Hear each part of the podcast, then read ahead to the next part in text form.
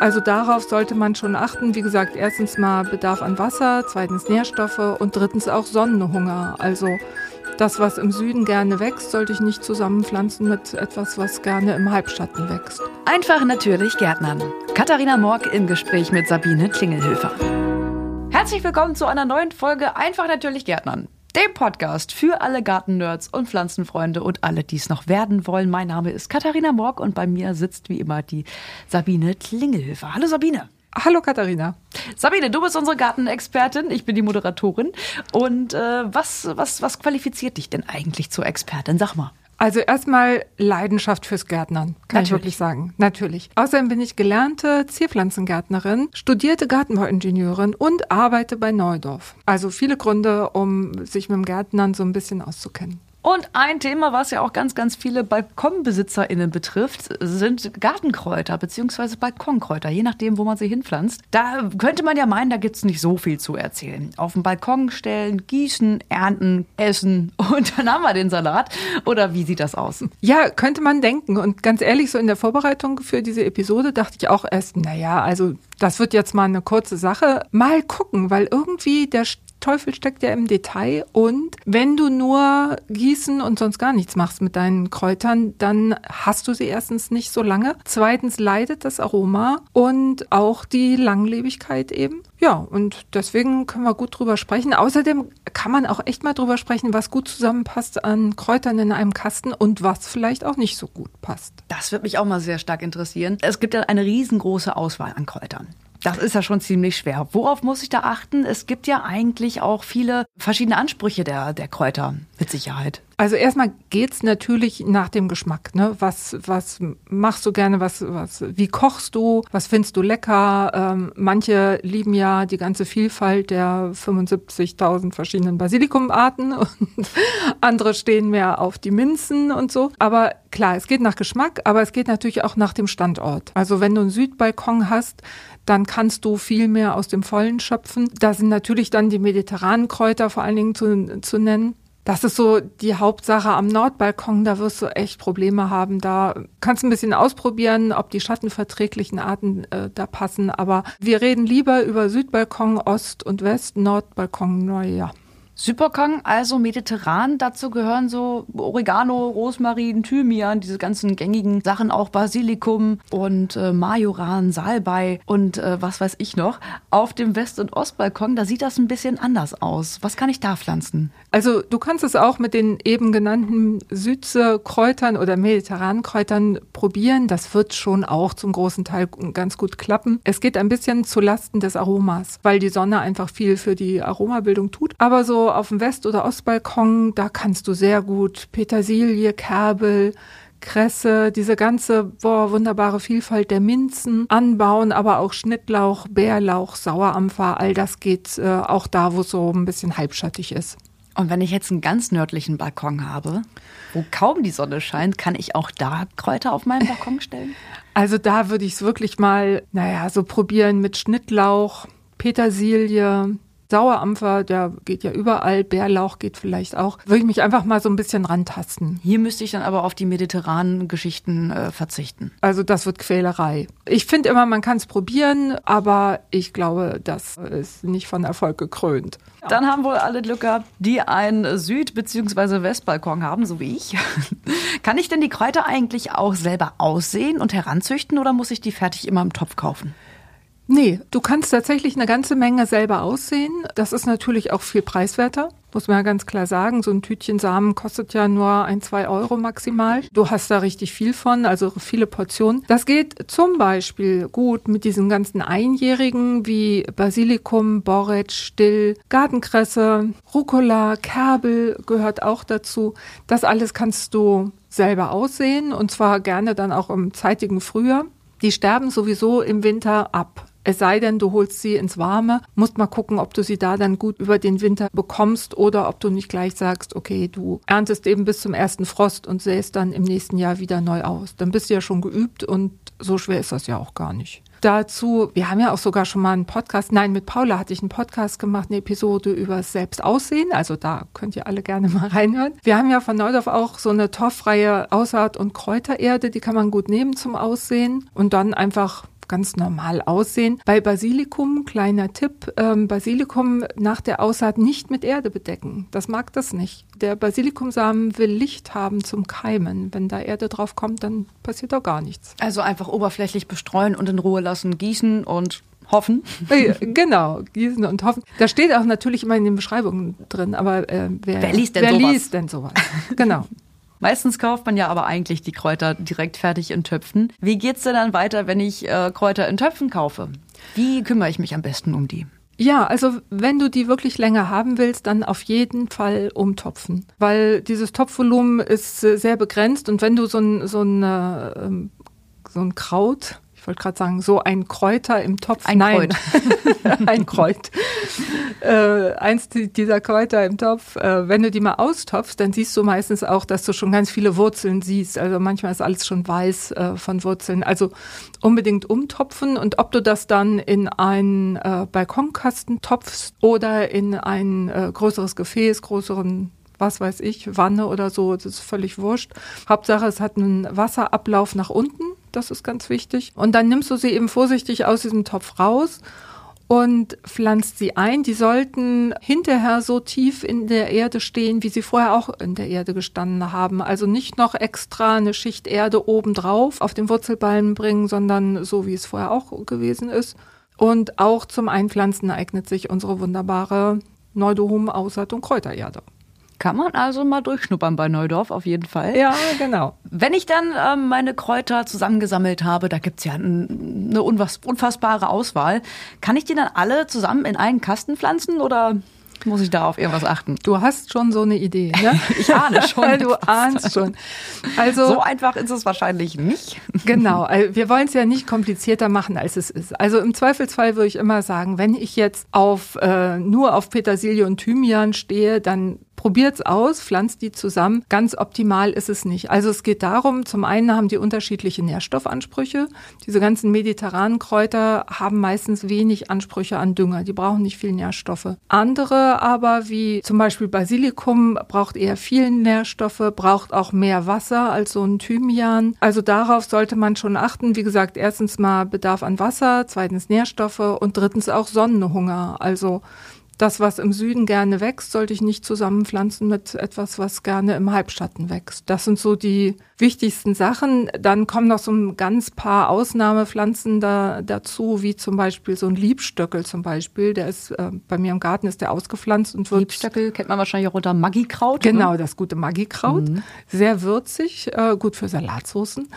Und das wird bei mir im Garten zwei Meter hoch. Das sollte ich natürlich nicht direkt neben so einem kleinen Thymian pflanzen. Da kriegt er Angst und ähm, kriegt auch nicht mehr viel Wasser und Nährstoffe ab.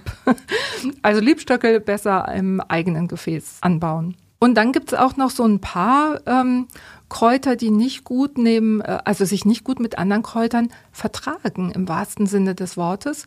Das heißt, die machen dann entweder oberirdisch solche Düfte, die das andere Kraut nicht mag, oder auch sogar Wurzelausscheidungen, die die anderen äh, nicht mögen. Also richtig Nachbarschaftskrieg. Ja, Genau, Eieiei. also das ist äh, Revierkampf sozusagen. Mhm. Das betrifft zum Beispiel, also Paare, die jetzt nicht gut zusammenpassen, sind Zitronenmelisse und Basilikum. Anderes Paar, was sich nicht verträgt, ist Kamille und Pfefferminze. Das ist gar nicht gut. Estragon und Dill auch nicht gut. Und komischerweise Thymian und Majoran auch nicht. Also die am besten gar nicht zusammenpflanzen in ein Gefäß. Ja, und dann ist es natürlich auch noch so, dass es äh, praktischer ist, wenn ich die mehrjährigen Kräuter alle zusammen in einem Gefäß habe und nicht mehrjährige und einjährige mische, weil die einjährigen, äh, wie der Name schon sagt, die sterben nach einem Jahr ab. Das heißt, der Winter macht ihnen den Garaus. Und dann muss ich die im nächsten Frühjahr da blöde rausprokeln aus dem Kasten. Das ist ja auch doof. Beschädige dann vielleicht noch die Wurzeln ja. der anderen Mehrjährigen. Das ist ja auch nicht so schön. Genau, also dem kann man äh, vorbeugen, indem man die erst gar nicht zusammenpflanzt. Ich hatte mal den Fehler gemacht, natürlich habe ich da diese Folge noch nicht gehört. Und zwar habe ich mal Oregano, äh, Rosmarin und Petersilie nebeneinander gepflanzt in einen Kasten. Zuerst eingegangen ist die Petersilie, danach kam der Oregano dran und zuletzt überlebt hat dann der Rosmarin, der hat sich da durchgesetzt. Ja. Also ähm, das werde ich auch nicht nochmal machen. Also ganz klar, die Petersilie war da wahrscheinlich fehl am Platz, oder? Die war wahrscheinlich fehl am Platz und es sind auch einfach unterschiedliche Bedürfnisse eben. Mhm. Petersilie mag es auch eher ein bisschen feucht und eben nicht so, so sonnig. Das war einfach keine gute Idee. Und Oregano und Rosmarin, kann man die zusammenpflanzen? Oregano und Rosmarin, da wüsste ich jetzt nicht, dass die sich nicht vertragen. Eigentlich müsste das gehen, sowohl was Trockenheit, Sonne und Wasser angeht, also Nährstoffe, nö, müsste gehen. Dann weiß ich nicht, warum der Oregano so schnell aufgegeben hat. Na gut, versuchen wir es dieses Jahr einfach nochmal. Viel Erfolg. Dankeschön. Also was, was zum Beispiel gute Kombinationen sind, können wir noch mal kurz sagen. Genau, nicht immer nur das Negative, Nein. auch mal was auch funktionieren kann. genau, also zum Beispiel Kamille, Dill, Schnittlauch, Kerbel, Majoran. Die vertragen sich gut. Thymian, Koriander, Estragon, Bohnenkraut auch gut zusammen. Basilikum, Kerbel, Petersilie und Bohnenkraut auch gut. Da steht übrigens auch alles in den Show Notes. Ihr müsst jetzt nicht mitschreiben. Lavendel, Oregano ist auch eine gute Kombi. Also das sind alles Sachen, die gut zusammenpassen. Und vielleicht noch so als Tipp, wenn ihr so einen, wenn du so einen ganzen Balkonkasten hast, der ist ja meistens so 80 oder ein Meter lang da passen so fünf bis sieben Pflanzen etwa rein. Also nicht im Übermut gleich zu viele Pflanzen kaufen. Die breiten sich ja auch ein bisschen aus, wenn es denen gut geht bei dir. Gibt es eigentlich eine gute Alternative zu diesen Plastikkästen? Das ist jetzt mal so ein bisschen off-topic, aber mhm. falls du da so einen Tipp hast? Ähm, ja, es gibt auch Tonkästen. Die werden natürlich schwer. Die gibt es mhm. meistens auch eher in kleiner, also ich glaube so eher 60 äh, lang sind die dann, 60 Zentimeter. Aber die gibt es auch in Ton sehen sehr schön aus, sind äh, auch gut zu handhaben. Nur wie gesagt, die äh, Befestigung muss dann ein bisschen sorgfältiger mhm. sein, weil äh, die sollten natürlich nicht runterfallen. Das ist richtig, auf jeden Fall. Es kann ja auch gefährlich werden, wenn so ein Fuß da drunter ist. Kommen genau. wir nochmal zurück zu den Kräutern, zu unserem eigentlichen Thema heute. Ja. Die Kräuter brauchen ja wahrscheinlich auch ein bisschen Dünger oder sind die so genügsam, dass sie einfach äh, aus Sand quasi entsprießen könnten? also brauchen auf jeden Fall Dünger. Bei manchen weniger, bei manchen mehr, aber auf jeden Fall sollten die einen Dünger kriegen, weil in dieser Erde, ähm, in der Kräutererde ist äh, nie viel Dünger drin. Das soll auch gar nicht, weil manche ja gar nicht so viel brauchen. Aber wenn du aromatische Kräuter haben willst, die gesund wachsen und stabil wachsen, dann solltest du die düngen. Und natürlich komme ich dann wieder an mit meinem organischen Dünger, ist ja klar weil ähm, also gerade bei Kräutern bitte nicht mineralisch düngen. Das macht genau gar nichts fürs Aroma. Da sind die organischen Dünger wirklich viel besser. Wir haben von Neudorf einmal den so einen flüssigen Kräuterdünger, Biotresol Kräuterdünger heißt der. Und wer es noch einfacher haben will, der nimmt die organischen AZ-Düngesticks für Kräuter, die haben wir auch. Die steckt man einfach nur in den Kasten oder in den Topf und dann hast du erstmal die nächsten, je nach Pflanzenart, äh, zwei bis drei Monate Ruhe mit dem Düngen. Aber Düngen bitte auf jeden Fall, doch. Nun geht's ans Eingemachte. Kräuter sehen ja, na gut, sie sehen nicht, sie sehen nicht ganz so blöd aus, aber eigentlich hat man sie ja zu einem anderen Zwecke. Und zwar zum Essen, zum Verarbeiten, zum Würzen. Was muss ich denn da bei der Ernte beachten? Muss ich da irgendwas beachten oder kann ich einfach abrupfen, wie mir gerade die Nase so Du kannst es einfach abgrasen. Aha. ja, also erstmal ist, ist Ernten auf jeden Fall gut, weil das gleichzeitig den neuen Austrieb von frischen Seitentrieben fördert. Und äh, bei der Gelegenheit kannst du auch gleich so ein bisschen in Form zupfen, sozusagen. Also wenn du möchtest, dass sie so ein bisschen buschig rund aussehen, das, das ist ganz praktisch. Der beste Erntezeitpunkt ist morgens, wenn der Tau schon abgetrocknet ist. Und dann, wenn die meisten von uns bei der Arbeit sind. das ist halt ein bisschen doof. Es geht natürlich auch am Nachmittag, aber das wäre so der optimale Zeitpunkt. Also trocken sollte es auf jeden Fall sein und ähm, am Vormittag. Und kleiner Tipp, sehr oft können auch die Blüten mitgegessen werden. Ob das jetzt beim Thymian ist oder ähm, auch beim Borretsch, die sind ja besonders dekorativ, die blauen Blüten, kann man man alles mitessen. Ich habe gehört, wenn die Kräuter anfangen zu blühen, dann soll man die nicht mehr ernten, aber das ist ein Mythos. Also ich habe bislang noch kein Kraut getroffen, das danach, also nach oder während der Blüte ungenießbar ist, muss ich schon sagen. Das heißt, das Aroma wäre dann ein bisschen schlapper sozusagen. Ich glaube, ich habe einfach nicht so feine Geschmacksnerven. Ich schmecke das nicht raus. Kann ich jetzt nicht behaupten. Und wie sieht das mit der weiteren Pflege aus? War es das damit oder muss ich noch irgendwas beachten? Also im Groben und Ganzen war es das tatsächlich, was du noch machen kannst. Dass du im Frühjahr solche eher strauchig wachsenden Kräuter wie Salbei zum Beispiel oder Rosmarin, dass die, dass du die so um die Hälfte einkürzt. Die haben, also gerade der Salbei, bei mir im Garten jedenfalls, der wenn ich den nicht Einhalt gebiete, dann wird das ein Quadratmeter oder noch größer, das äh, Vieh. Der wuchert auch sehr im Garten meiner Mutter, ja. Genau, und auch Rosmarin, der hat so die Tendenz, irgendwie so starkelig zu wachsen. Und äh, da ist ein, ein ähm, Rückschnitt im Frühjahr ziemlich gut, weil ähm, er dann besser die Form behält. Auch, ähm, auch Thymian kann man ganz gut zurückschneiden, der treibt dann ähm, ganz gut wieder aus.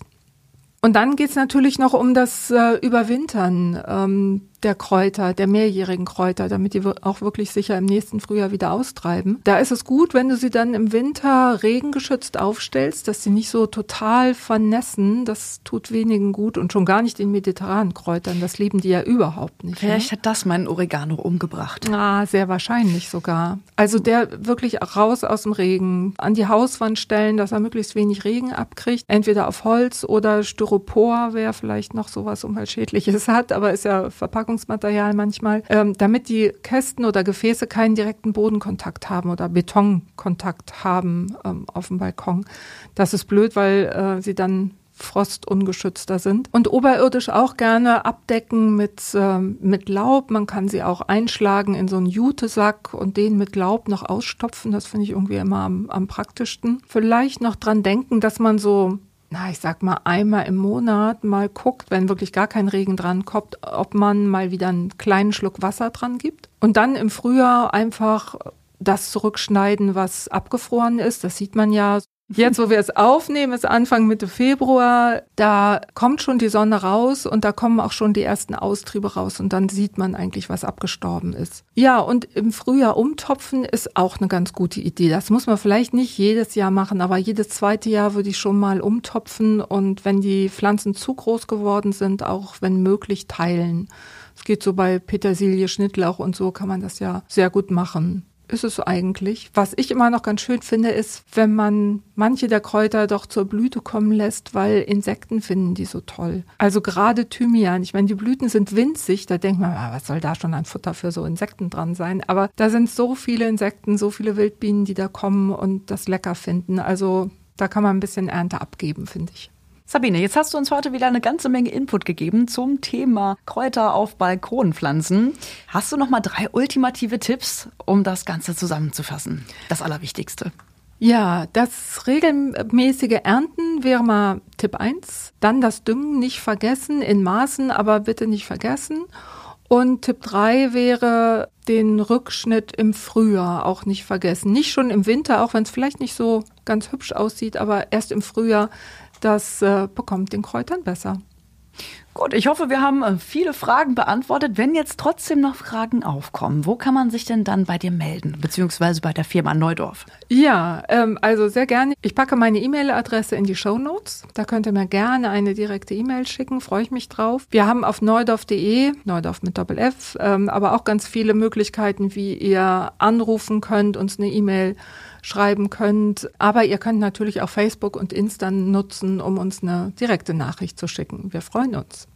Soweit von der Gartenexpertin Sabine Klingelhöfer. Mein Name ist Katharina Morg. Das war's wieder von Einfach Natürlich Gärtnern, dem Podcast für Pflanzenfreunde und Gartennerds und alle, die es noch werden wollen. Bis zum nächsten Mal. Tschüss. Das war der Podcast Einfach Natürlich Gärtnern mit Katharina Morg und Sabine Klingelhöfer. Mehr zum Thema gibt's auf neudorf.de.